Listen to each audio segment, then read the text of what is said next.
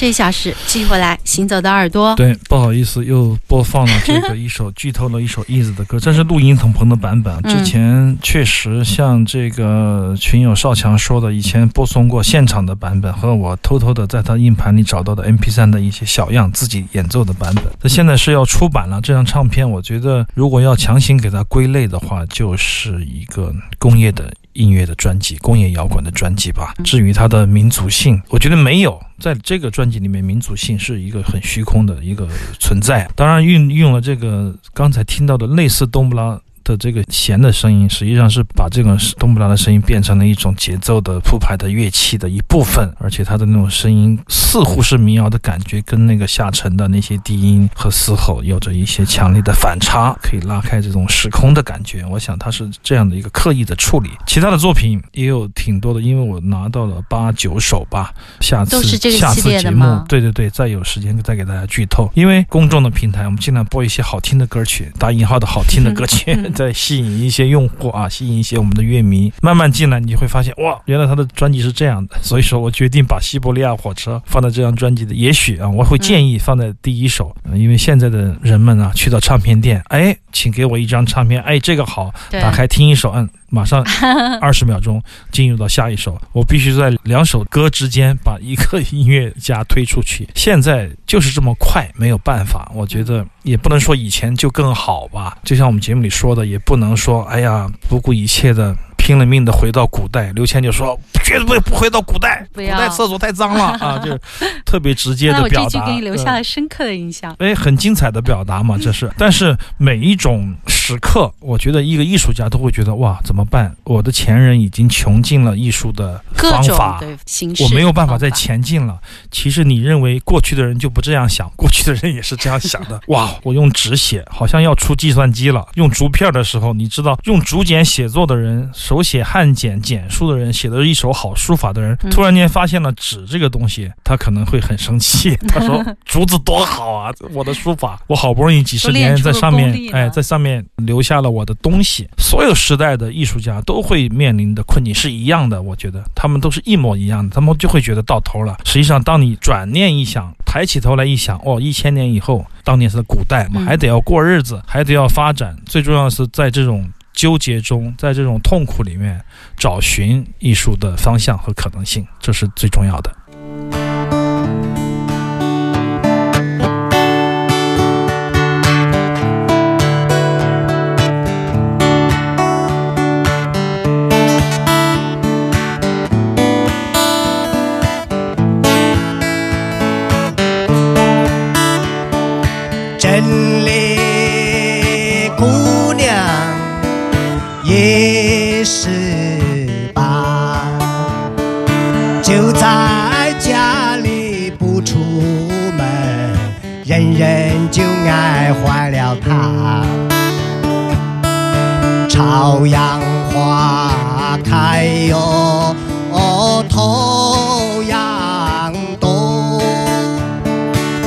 家又端起了大米饭，脸上就笑哈哈。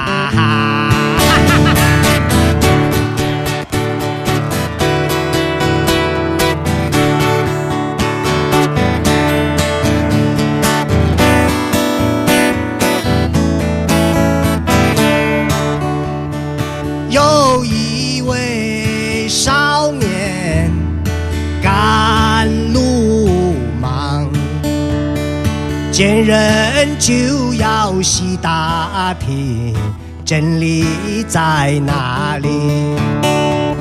他走过漫长的隧道，远离死亡，却不见人群。在每个城市都看见被金钱游戏的人。他看见一个人是怎样从单纯到受伤而变得老练。你看看这蹬三轮的老乡们，明天能够怎样？再想想这个城市活过的人，谁比谁活得更合时宜？在深夜里摸着自己的骨头，却缺得花黄。这时候，他听见一个落魄而清醒的诗人最后的挽歌。他听见了真理的声音，又继续的往前。走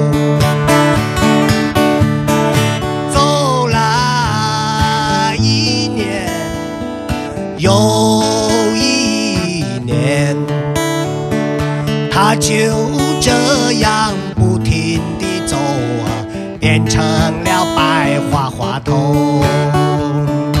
哎呦，哎呦，哦，哎呦，他就这样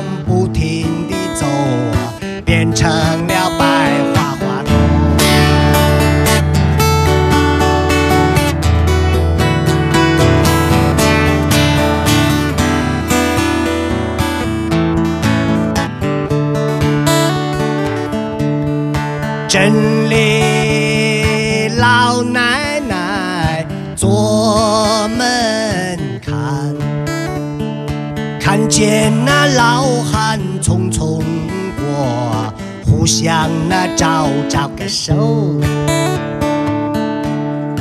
大火球啊就要落山坡，老玉米又粗又大，生活就指望着它。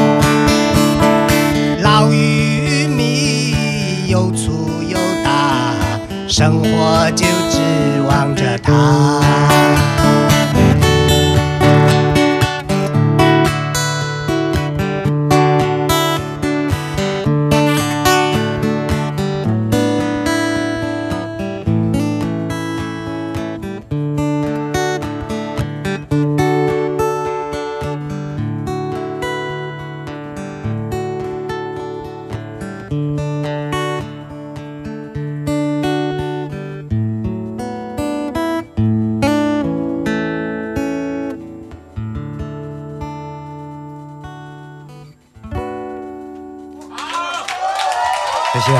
再见，再见。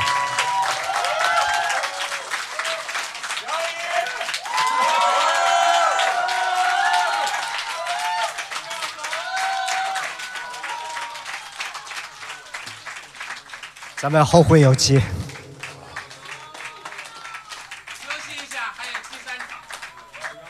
查一下杨毅老师的磁带吗？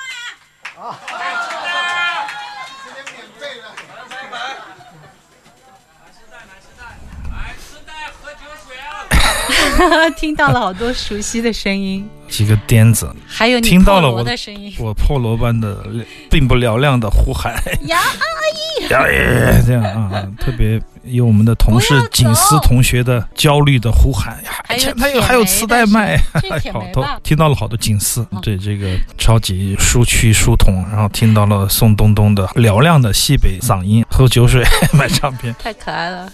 这就是民谣。我觉得他们跟杨毅的这首《真理姑娘》一起成为了那天晚上的民谣。在我心里，经历的这些声音里面，他们是不可或缺的，跟这首歌捆绑在一起了。在情感上，在语言上，在这种音乐的延续性上，我觉得嗯现场永远是最伟大的。那么杨一唱的这个版本不是二零零四的版本，歌词多了一大段，应该是二零零零的版本。他们当时送了歌曲嘛，所以说我们听杨一的演奏，从他的这个和声的技巧上，他受到 Bob Dylan 的影响，受到了布鲁斯音乐的影响，但是他在演唱的时候一点都没有受到这些的影响，他受到了陕北的影响，受到了许冠杰的影响。我觉得这首歌有陕北民歌的元素。对哎他受到了很多的影响，但他就是没有受到他要去学那个东西的那个影响，就是他没有这种学习的有完全对他不需要学这种东西，没有这种冲动。我还记得在早些年九十年代初期吧，在我学吉他刚刚学吉他想唱歌的时候，有一位音乐家从外地回来，邀请我们一起聊天喝酒。突然间他说：“我们来唱布鲁斯吧。”我说：“怎么唱布？”他们：“每个人一段，我们即兴唱吧，好不好？”他们就十二小节布鲁斯，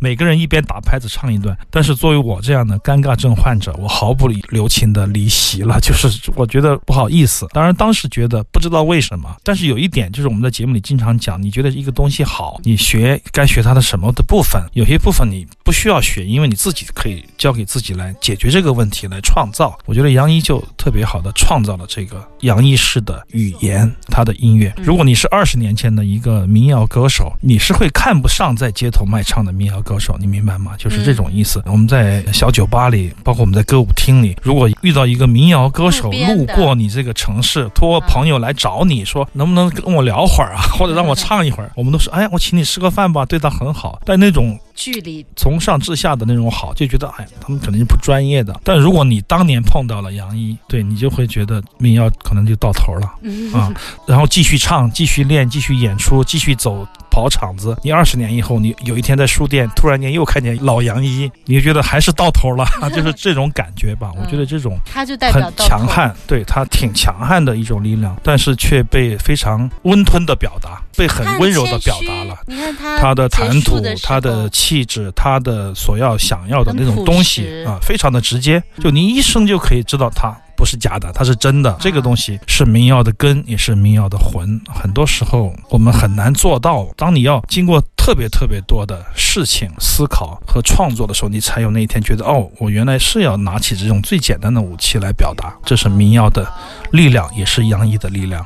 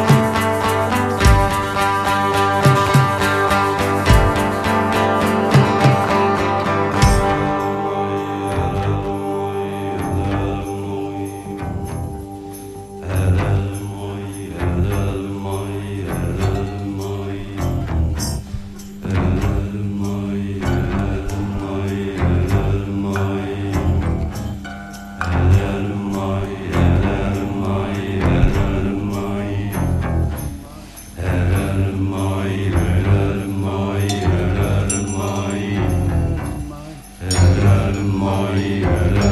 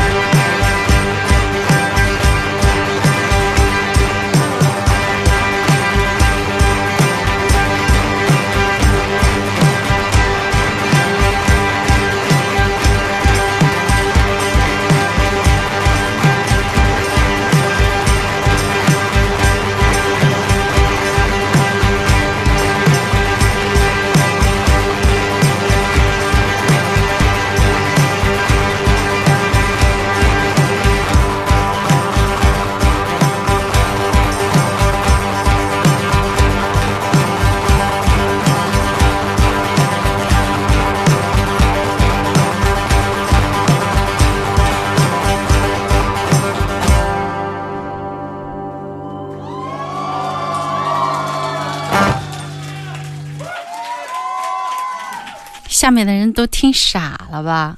嗯每一首都不一样，非常的狂喜。效果器的运用就是随心所欲，刚刚好。其实民谣里面它也用的少，只是说音色上面用效果器做一些调试，但是偶尔来的那几下天外飞仙式的那种乐句，还是让你觉得特别的好。我觉得民谣 is 的这一次的编排是非常的简单直接，而且把但层次把控制力用到极致。在准确的演奏、完美的演奏的同时，把音乐之间那种细微的差异、段落或段落之间那种节奏的细微的提速，还有音符细微的变化，给它凸显出来，就让人觉得一片一片的泼墨一般的那种快感就会晕染开来。对，就会面向你，然后越来越浓郁浓烈，然后你就什么也看不见，眼前就一片欢腾，然后就开始飞升了那种感觉，确实有一种致幻一般的这种美学的效果。哎，我这样说是不是有点太过分了？但是实际上在现场的朋友们就能够体会到我的说的这种感觉吧，嗯就是那种音符在那样的时候酝酿出来啊，扑向你，带着某一种不确定的那种神秘的感觉。整体来说，这一次 Ease 的民谣就是一次神秘的旅行，古老的诗歌、古老的旋律都被解构、重建，打散以后重建，建出一个当成是马木尔的。一个标签式的东西。两位乐手夏利哈尔和张东，张东的打击乐，夏利哈尔的吉他和和声也非常的优秀。这样的一个团体能够做出这样的音乐，有一种天然自在，但是又却有如此有力量的感觉，确实那种感觉很棒。你现在回想，会不会觉得像海市蜃楼一样？也有一点那种感觉，你可以，我觉得，哎，但是得是在沙漠里的海市蜃楼哈、啊我记得有一个最近的那一期采访也说到，问马穆尔，你的运用哈萨克的歌词，包括自己写的歌词，有什么样的寓意吗？或者说对旋律、对民间旋律的解构，还有这个传统歌词的利用，老马说的也挺好的，我觉得。他说，如果你听听得懂，它就是词；听不懂就是声音。我尽量在这两者之间做一个平衡。实际上，它会在一种意境上面做很多的转译和重建，它不会在旋律上做太多的那种在原来的基础上的改变，而且全部都是改造，几乎是不会让给你一个非常传统的面貌。这也是他在这一个方面，在这一个方面的一个美学的要求。我觉得这方面来说，民谣 is 可能会做到极致。那么昨天给他打电话，说他排了一些歌曲，又排了六首新歌，就是新的太高产民谣 is 又有六首，其中有四首是他自己写、自己作曲作词的，创造的非常好。忘了说。用最后一分钟来说一下啊，我上一段是这个 PPU 柔塑料人和啊跟我 Orchestra，因为马穆尔会经常跟我说起这张唱片，昨天又提到了，但是我找不到这张唱片了，我就要空空帮我搞过来播放一下当时的那个贝斯手 Eva 跟这个嗯那 a 个 g o 女 n 生 Orchestra 带来的一个非常精彩的一个二零零四年的交响乐和摇滚乐队的版本。对，也是特别大部头的。好，我们今天行走的耳朵全部的内容还是有很多嗯特别好听，阿飞连夜准备的一些音乐没有留在时间播下集嘛出 嗯，好的，那我们下次行走的耳朵再见了。今天的节目就是这样了，感谢您的收听。我们在明天或者后天会把我们音频上传到荔枝 FM。